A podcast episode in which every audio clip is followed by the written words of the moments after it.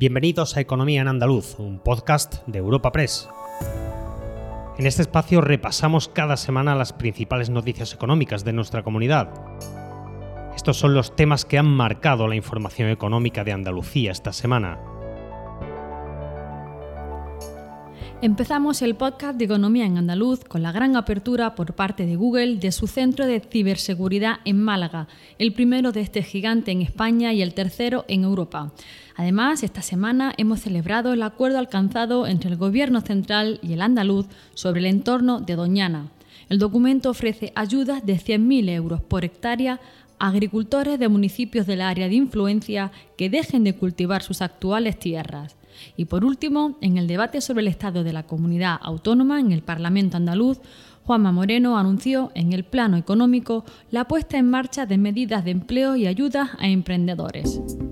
Espacio patrocinado por la Asociación de Trabajadores Autónomos ATA.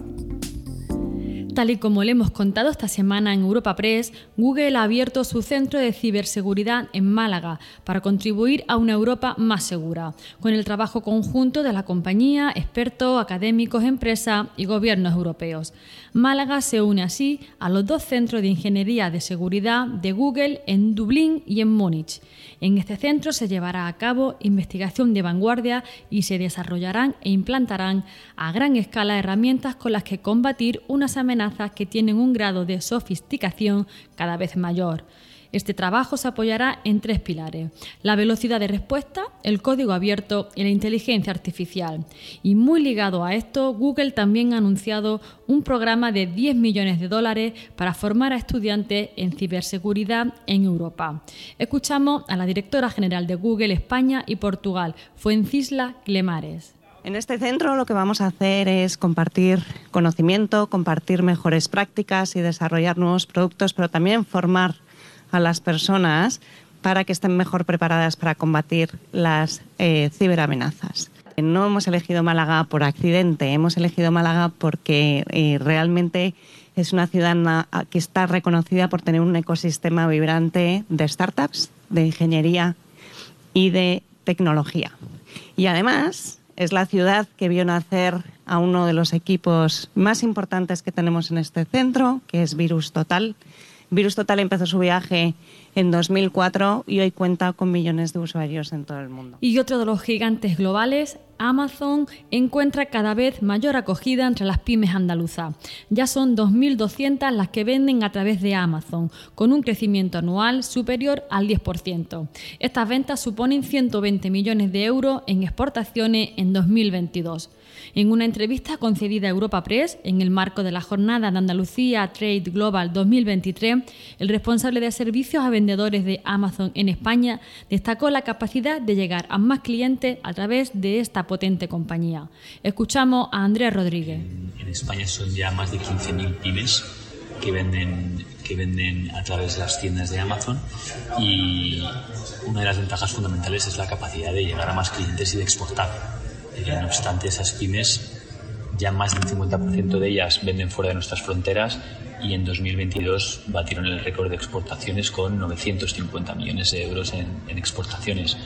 Aterrizándolo un poco a datos de, de Andalucía, son 2.200 las pequeñas y medianas empresas andaluzas que ya venden en las tiendas de Amazon y llegaron a 120 millones de euros de exportaciones, creciendo un 11% año sobre año.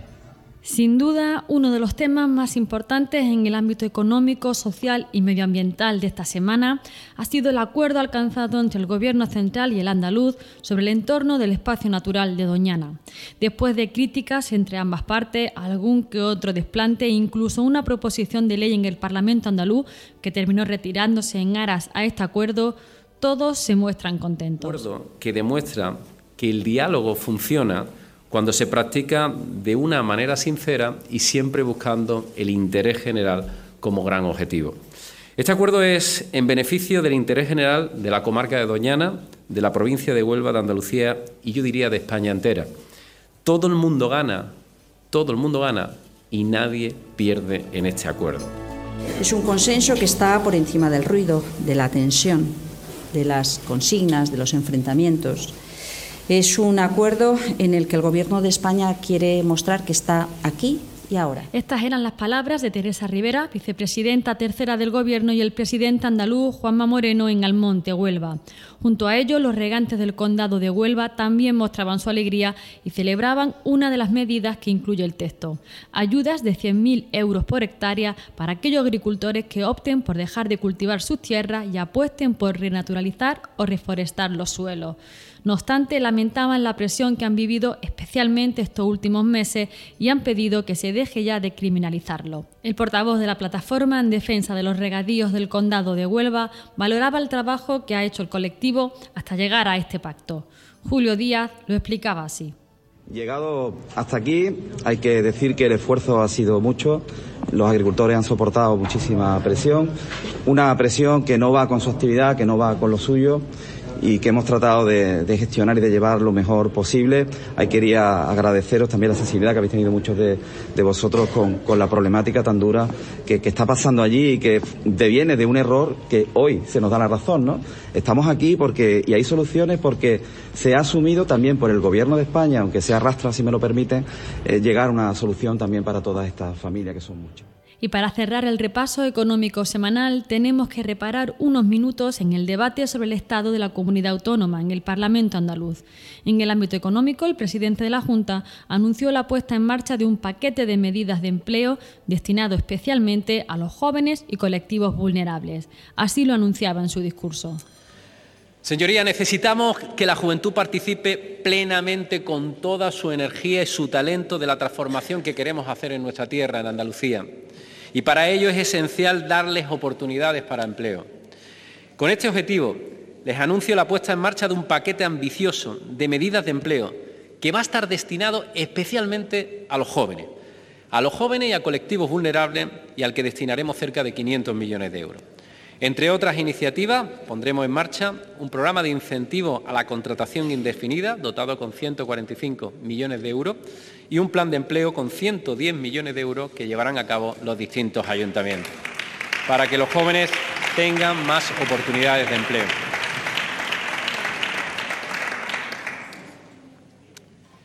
El acceso a la vivienda es otra de las grandes dificultades en que encuentran los jóvenes, no solo en Andalucía, sino también lo tienen en el conjunto de España cuando vemos los barómetros de las distintas comunidades autónomas. Les anuncio que el próximo año iniciaremos la tramitación de la Ley de Vivienda de Andalucía y en su elaboración queremos contar con todo el sector y también con las aportaciones de los grupos parlamentarios.